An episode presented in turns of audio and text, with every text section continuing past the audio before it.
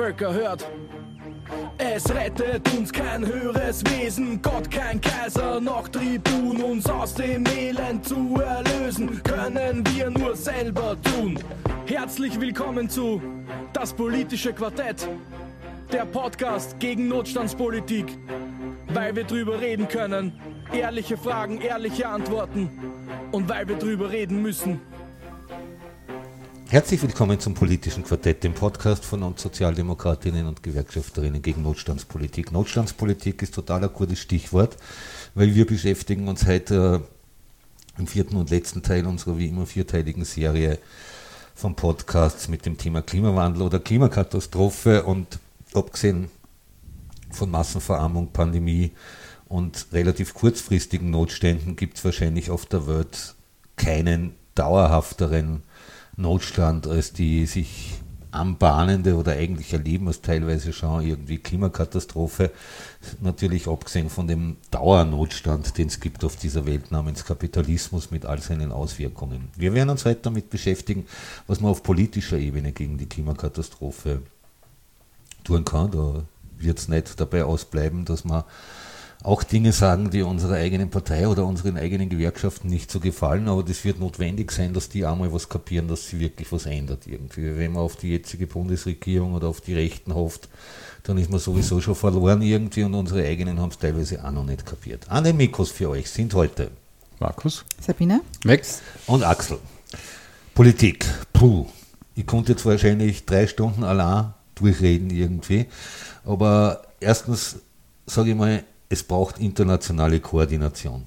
Es ist relativ lächerlich und äh, das hat man zum Beispiel auch an der Covid-Pandemie gesehen. Irgendwie, wenn es unterschiedliche Regeln gibt, dann kommt Scheiße aus. Irgendwie. So wie sie jetzt äh, die, die reichsten Industriestaaten, die G7, auf eine eh mikroskopische weltweite Vermögenssteuer geeinigt haben, braucht es auch weltweite Maßnahmen zum Schutz des Klimas, zum Schutz der Umwelt wo sie alle Länder dazu verpflichten. Wird das passieren im Kapitalismus? Mein Zweifel ist sehr, sehr groß, sage ich ganz ehrlich. Insofern ist Klimaschutz Klassenkampf schlicht und einfach. Weil die Menschen, die am meisten betroffen sind von dieser Klimakatastrophe, das sind die Ärmsten. Nicht nur in Österreich, sondern in einer weltweiten Perspektive ganz genauso irgendwie. Die werden am meisten davon betroffen sein und am wenigsten davon betroffen werden die Superreichen sein. Und dazwischen gibt es halt diese Abstufung von Menschen, die weniger und weniger und weniger betroffen sind. Dazu kommt ja, dass es sich mit dem Verbrauch genau andersrum verhaltet. Ne? Die Ganz Reichsten genau. verbrauchen Genau. am aller, allermeisten. Die die, meisten, die, die meiste Umwelt- und Klimasauerei anrichten, irgendwie sind die, die am wenigsten drunter, jetzt schon am wenigsten drunter leiden und in Zukunft erst recht am wenigsten drunter leiden werden. Ich wollte noch einen Punkt irgendwie einbringen, weil das in Wien ein sehr heißes Thema ist. Äh, Wien brüstet ja, was alles passieren wird, irgendwie bis 2035. Gute Sache, 50 Prozent weniger Autos in der Stadt. Ich frage mich, wie das gehen soll, wenn man neue Straßen baut, irgendwie Stichwort äh, Lobautunnel, Stadtautobahn äh, oder Schnellstraße, die ist ja offiziell ist, auch wenn alle Stadtautobahnen sagen. Ich frage mich nur, wen soll das entlasten irgendwie? Alle Menschen kriegen mehr Verkehr irgendwie. Das heißt, das heißt, dass äh, mehr, dass es lauter ist, ist ja auch eine Form von Umweltverschmutzung, dass mehr Dreck in die Luft kommt und so weiter. Und ich persönlich glaube ja, dass solange es Autos gibt, irgendwie, das werden wir akzeptieren müssen, Wien braucht so wie jede andere Stadt eine Umfahrung. Und was machen wir jetzt? Wir bauen eine Durchfahrung. Und je mehr Stop-and-Go-Verkehr, desto mehr Umweltscheiße irgendwie kommt aus. Und eine Umfahrung wäre ganz, ganz einfach zu bauen. Irgendwie, da gibt es 100 Konzepte, aber man will schlicht und einfach nicht. Und man macht die einfachsten Maßnahmen nicht die jedes zweite Kaff in Tirol, in Vorarlberg macht, nämlich ein Durchfahrverbot für die, die nicht direkt in den Ort einfahren irgendwie. Und ich sehe überhaupt nicht ein.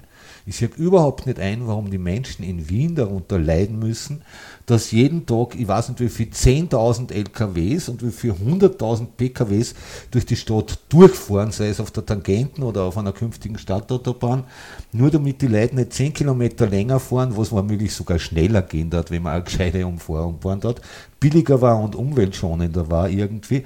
Und wir leiden darunter irgendwie, dass einfach eine Verkehrspolitik irgendwie passiert, die irgendwo vor 30 Jahren hängen geblieben ist, weil nämlich vor 30 Jahren dieser Plan ursprünglich gemacht worden ist. Das ist für mich so ein absolutes dramatisches Beispiel für Lernunfähigkeit. Ja, also ganz, sind wir eigentlich beim Punkt. Also ich würde es gerne von hinten aufholen, was du gesagt hast. Wie kann man das machen? Die internationale einbeziehen. Ja, das geht erst dann, wenn man selber einmal wirklich was tut und darauf verweisen kann und in eine Führungsposition kommt und sagt, so, schaut, so funktioniert es, zumindest in unseren Breiten. Ich denke mal, da müsste sich Österreich und die österreichische Politik einmal dazu verpflichten, das auch zu machen. Wien, wenn ich jetzt Wien hernehme, sage ich jetzt einmal, Detto, man muss einfach, und in Wien, glaube ich, geht es noch am einfachsten jetzt von, von, von Regierungsverhältnissen her, man müsste sich verpflichten, innerhalb der nächsten Zeit das und das und das, die, die notwendigen Maßnahmen umzusetzen. Das heißt, Geld in die Hand nehmen, ja, jetzt nicht achten auf ausgeglichenes Budget oder sonst irgendwas, sondern wirklich mal das tun, weil das Budget gleicht sich dann aus, wenn die Maßnahmen greifen. Und ich denke mal, mit, mit der Vorreiterrolle hat man jeden Anspruch, dass man dann was einfordert, EU-weit und dass die EU dann weiter anfordert und so weiter. Weil im Prinzip muss sich jeder Staat dieser, äh, der Frage und der Situation stellen. Und ich denke mal, wir sind ein kleines Land und ich denke, mit einem kleinen Land erreiche ich es noch dazu, wie auch schon gesagt worden ist, denke ich, das ist der richtige Ansatz. Man muss einfach voranschreiten, mutig. Ja? Man muss eine Vision haben und die Vision kann nur hassen, dass die Kinder und Kindeskinder eine Lebensberechtigung haben und eine Umwelt, die auch lebenswert ist. Verlieren wir irgendwas in Österreich, wenn wir damit anfangen und kein anderer tut mit? Nein. Nein. Die Kapitalisten werden einen Haufen Profit verlieren, aber wir Normalsterblichen... Aber ich glaube, glaub, da wird es Möglichkeiten geben, die werden weiterhin Profit machen. Ähm, dann, ich denke mal, wenn ich ein Geschäftsmann bin, kann ich mein Geschäftsmodell auch so anpassen, dass vielleicht um ein anderes Produkt geht oder so. Ich glaube, das ist, das ist, glaube ich, da jetzt gar nicht so mal. Als, als die Beispiel Politik muss den Anstoß geben. Als, als Beispiel, ich glaube, alle Firmen, die gerade Solarpaneele montieren, irgendwie sind heillos überlastet. Ja. Ja, du hast momentan gerade ganz lange Wartezeiten, ja. bis du das, das Ding montieren kannst, weil gerade momentan so viel Leute geht in dieses. Na, nicht nur, weil momentan so viel Leute Geld reinschicken, sondern weil die erste Generation Paneele jetzt äh, quasi quasi äh, ihr, ihr, Lebensende erreicht haben und die kommen mit dem Nach- und Ausbessern noch nicht mehr, mehr dran. Naja, also und es eine gewisse Breite erreicht hat. Also das ist ja, ja, noch natürlich. viel mehr. Ja, ja, sie sind, nein, nein, sind auch so billig geworden irgendwie. Das große Problem ist noch gar nicht die Solarpaneele, so viel ich weiß, weil die kannst du relativ leicht selber montieren. Das große Problem ist die Einspeisung. Gell? Und du hast ja auch wieder Wien als Beispiel. Es sollen ja alle Gasthermen in Wien relativ bis 2040 austauscht werden eine Riesenherausforderung, finde ich total super. Es gibt nicht, es gibt nicht mehr genug Installateure, weil es mhm. überall an Kassen hat, wir brauchen keine Installateure mehr. Auf der anderen Seite soll man jetzt 15-jährige Leute sagen, hey, lernt Installateur bis 2040 habt ihr einen gescheiten Job und dann steht es auf der Straße. Das ist halt auch so ein Problem in Wirklichkeit. Ja. Da müsste man wahrscheinlich neue Berufsbilder erfinden, wo man halt irgendwie möglicherweise, ich sage jetzt einmal, Solarpaneele anschließen kann und Gasthermen austauschen, aber wenn das momentan zwei unterschiedliche Berufsgruppen sind. Ja, ich denke mal, also die Automobilindustrie hat da eigentlich sehr gut vorgelegt. Ich meine, den Mechatroniker haben wir, wie wir unser erstes Auto gekauft haben oder so, auch nicht gekannt. Und den gibt es halt einfach als Berufsbild. Und ich denke mal, die, die, Wirtschaft ist das, finde ich, glaube ich, genug, dass sie das produziert an Berufen, die wir brauchen. Ich denke mal, der Anstoß ich muss immer mal von der Politik kommen. Da muss es, da muss es Regelungen geben. Sicher auch Vereinfachungen, dass man das äh, umsetzen kann. Ja? Und ich denke mal, auch der, der Klein- und Mittelbetrieb, sage ich jetzt einmal, auch eine Existenzmöglichkeit hat. Das heißt, das müssen sich durch Regelungen Nischen auftun, wo man auch gut leben kann davon, sage ich jetzt einmal. Weil jeder, der einen besonderen Aufwand hat, soll auch leben können davon, weil der angestellte Arbeiter dann auch einen Arbeitsplatz hat und der muss dann auch entsprechend bezahlt werden. Also eine Umstellung von einem System, das bietet für alle eigentlich was. Und der, der Kuchen ist so groß, ich glaube, da kann jeder sich seins abschneiden und wenn wir da ein bisschen drauf schauen, dass er gleichmäßig und schön verteilt ist, glaube ich, wäre das auch kein Fehler. Aber müssen wir einer deswegen das Geld noch in Arsch schieben, weil der aktuelle Vorschlag der SPÖ lautet ja, dass wir der Wirtschaft 20 Milliarden geben für eine Ökologisierung. Und ich denke mal, warum sollen wir wem der hochprofitabel ist, nur Geld ja. hinten einschieben? Was, die reden nicht von dem kleinen Betrieb mit drei Beschäftigten irgendwie, ja. Aber die Föst und die Bank Austria und Siemens und wie sie alle hassen. Mein Ansatz wäre da ja ein ganz ein radikaler, wie vielleicht bekannt. Als erstes müsste man mal diese ganzen neoliberalen Wahnsinnigkeiten, die in den 90er Jahren, wie ich gelernt habe, angefangen habe und dann in den Nullerjahren auf die Spitze getrieben worden sind, das müsste mal alles rückgängig gemacht werden. Also die Infrastruktur gehört einmal verstaatlicht. Punkt. die grundlegende Infrastruktur. Da führt kein Weg dran vorbei. Und das Zweite, Markus, was du gesagt hast, nämlich das Geld in die Hand nehmen, das finde ich so wichtig. Das sind Investitionen in die Zukunft. Da geht es nicht darum, dass jetzt irgendein deppertes Budget, das ja auch eigentlich virtuell ist, ja, was, was soll denn das, das sind ja irgendwelche Zahlen auf einem Papier in Wirklichkeit, dass das ausgeglichen ist. Da geht es wirklich um substanziellen Gesellschaftsumbau. Und der kann nur im Sinne einer antikapitalistischen Bewegung mit, ich nehme das böse Wort jetzt in den Mund, aber mir fällt jetzt kein besserer Begriff ein, mit einer gescheiten, durchdachten Planwirtschaft funktionieren. Und ich würde auch die Unternehmen gesetzlich verpflichten, ihre Technologien zur Verfügung zu stellen. Also ich würde essentielle Technologien, die wirklich dazu beitragen, unsere Umwelt, unseren Lebensraum zu erhalten, verkommunalisieren. Bedingungslos. Kurz gesagt, bei Dingen, wo es ums Überleben ja. geht, irgendwie dürfen irgendwie kapitalistische Partialinteressen einfach keine Rolle spielen. So Sprich weg mit dem Patentrecht. als ein Ansatz. Wenn das jetzt ein Patent für irgendein Schnickeschnacke ist, irgendwie sozusagen, kann man von mir aus noch darüber diskutieren. Ja, fürs Überraschungsei kann ein Patent bleiben. Zum aber, Beispiel, aber irgendwie aber essentielle wenn's, medizinische Dinge, technische Dinge, die. Wenn es tatsächlich um das 1-Liter-Auto geht, irgendwie, das seit Ewigkeiten angeblich in den Schubladen liegt, dann. Ich glaube, ich glaube, mit, mit, dem Patentrecht. Open Source. Ähm, wäre das jetzt gar nicht so das große Problem, weil ich sage mal so, wenn man das zur Verfügung, es gibt ja äh, Sachen, die man, man verdient ja auch, wenn man was in Lizenz vergibt, sage ich jetzt einmal. Ja, also das, das sind ja oft wirklich nur Bagatellbeträge, die sich dann in der Summe, wenn es jetzt was ist, was wirklich gebraucht wird. Also da, da hätte ich auch kein Problem damit. Das ist geistiges Eigentum und so weiter. Aber ich, und ich glaube, viele Erfinder hätten damit auch kein Problem. Das ist nicht das wirkliche Problem. Mein Problem ist, ich möchte wissen, welcher Volksvertreter solche Dinge vertritt, dass ich auch wenn wählen kann, dass dann wirklich was in die Gänge kommt. Und ich erwarte mir einfach von, von jeder Partei, ich weiß, dass nicht jede Partei das prägen wird, aber von meiner Partei erwarte ich mir ganz einfach, dass sie das anbieten. Ja? Und dass da, dass da aufgetreten wird dementsprechend. Ja? Und vor allem, wie gesagt, Wien hat dermaßen die Chance, Vorreiterstadt zu sein, weltweit. Ja? Ich meine, wir haben gute Lebensbedingungen, aber der Wienerwald wird das nicht abdecken, die nächsten 15 Grad, das Hasser wird. Ja? Also muss man was tun. Und ich denke mal, wenn man in einer Groß-, also in einer, in einer Kleinkoalition ist, sage ich jetzt einmal, mit der entsprechenden Partei, dann kann man das auch machen. Nur man muss mutig sein. Und wie gesagt, der politische Mut ist momentan, glaube ich, was, was halt sehr, sehr dünn gesät ist. Ich glaube, es war tatsächlich einfacher ohne Koalitionspartner, weil das ja. macht Sachen irgendwie immer schwieriger. Und dann müssten wir halt in unserer eigenen Partei neue Mehrheiten schaffen. Ja, und das, das liegt schon an uns alle miteinander irgendwie. Und das, ich würde jetzt gar nicht wieder irgendwie auf die Straßenbauprojekte kommen irgendwie. Mhm. Aber wenn ich mir zum Beispiel anschaue, ja okay, Wien wächst, es braucht zusätzlichen Wohnraum, akzeptiert.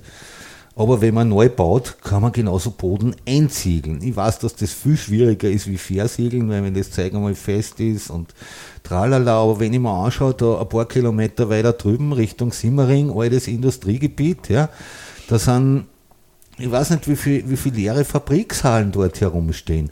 Und wenn ich schon, wenn ich schon wo neue, neuen Wohnraum schaffe, dann mache ich es bitte dort, wo schon der Boden versiegelt ist und mache keine neue Satellitenstadt, wie es im 22. geplant ist, wo jetzt Wien angekündigt hat, wir bauen sie nicht, wenn nicht die Stadtautobahn kommt, wo in Wirklichkeit eh Wien nichts baut hätte, irgendwie, weil das waren lauter private, profitorientierte Träger, die dort baut hätten, irgendwie.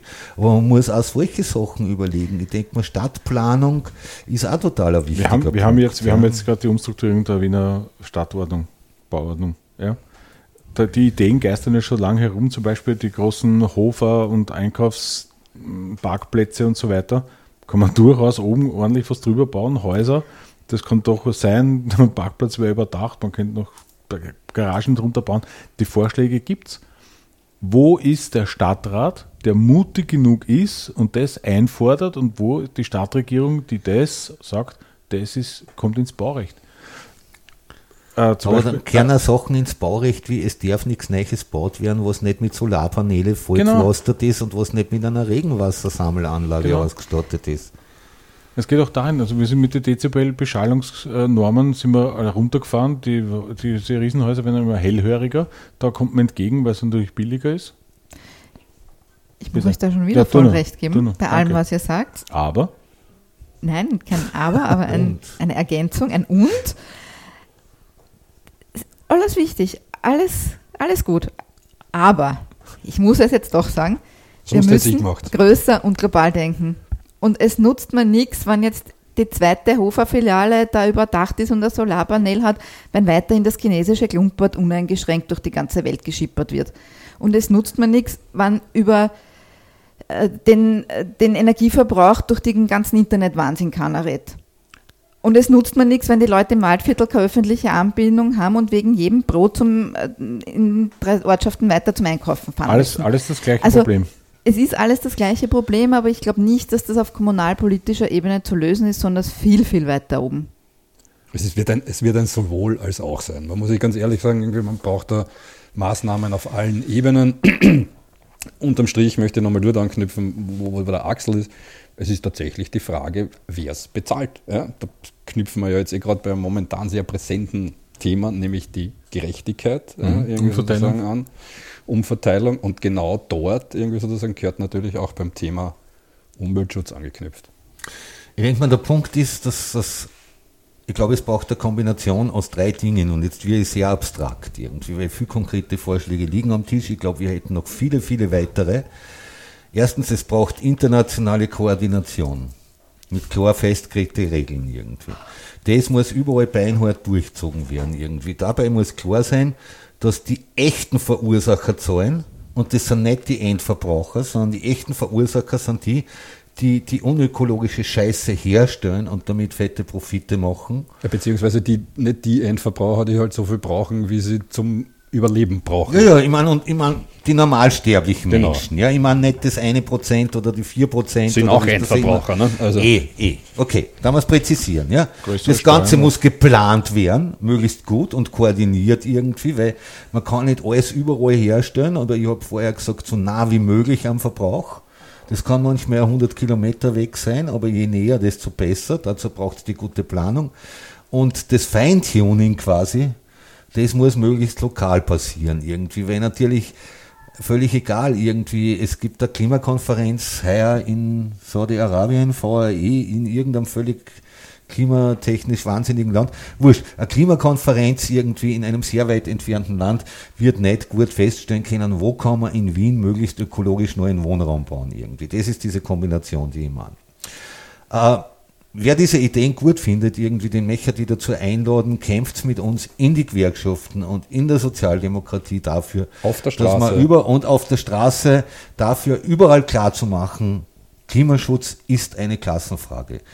Der Kampf für, äh, gegen die Klimakatastrophe ist Klassenkampf. Und es wird nicht funktionieren, ohne dass wir auch den Kapitalismus letztlich überwinden irgendwie. Mit Kapitalismus wird die ganze Scheiße weiterhin den Bach gehen. Verbreitet unseren Podcast weiter, wir freuen uns, ihr findet ihn auf die ganzen Podcatcher, ähm, ihr findet uns natürlich auf unserer Website auf widerstand.at, ihr könnt uns dort was zurückmelden in die Kommentare oder eine Mail schreiben an kontaktet auf widerstand.at, da freuen wir uns immer total, wenn wir nämlich auch gern was dazu lernen, irgendwie durch eure Rückmeldungen auf unsere Podcasts. Das war der letzte in unserer Serie über, über die Klimakatastrophe. Wir werden uns für die nächste Podcast-Serie wieder was Tolles einfallen lassen. Schauen wir mal, vielleicht wird es was zum SPÖ-Parteitag, wenn wir die Anträge schon kennen. Mir schwant nichts Gutes persönlich, wenn ich mir anschaue, irgendwie, wie sich zuletzt die alte Bürokratie irgendwie gegen ein ernsthaftes Vermögenssteuermodell durchgesetzt hat. Ähm, Spoiler, Spoiler, Spoiler. Äh, liebe Hörer und Hörerinnen, das war's mit dieser Serie und wir bleiben gemeinsam irgendwie widerständig und sagen es deswegen auf Widerstand. Widerstand. Völker hört. Es rettet uns kein höheres Wesen, Gott kein Kaiser, noch Tribun, uns aus dem Elend zu erlösen, können wir nur selber tun. Herzlich willkommen zu Das politische Quartett, der Podcast gegen Notstandspolitik, weil wir drüber reden können, ehrliche Fragen, ehrliche Antworten und weil wir drüber reden müssen.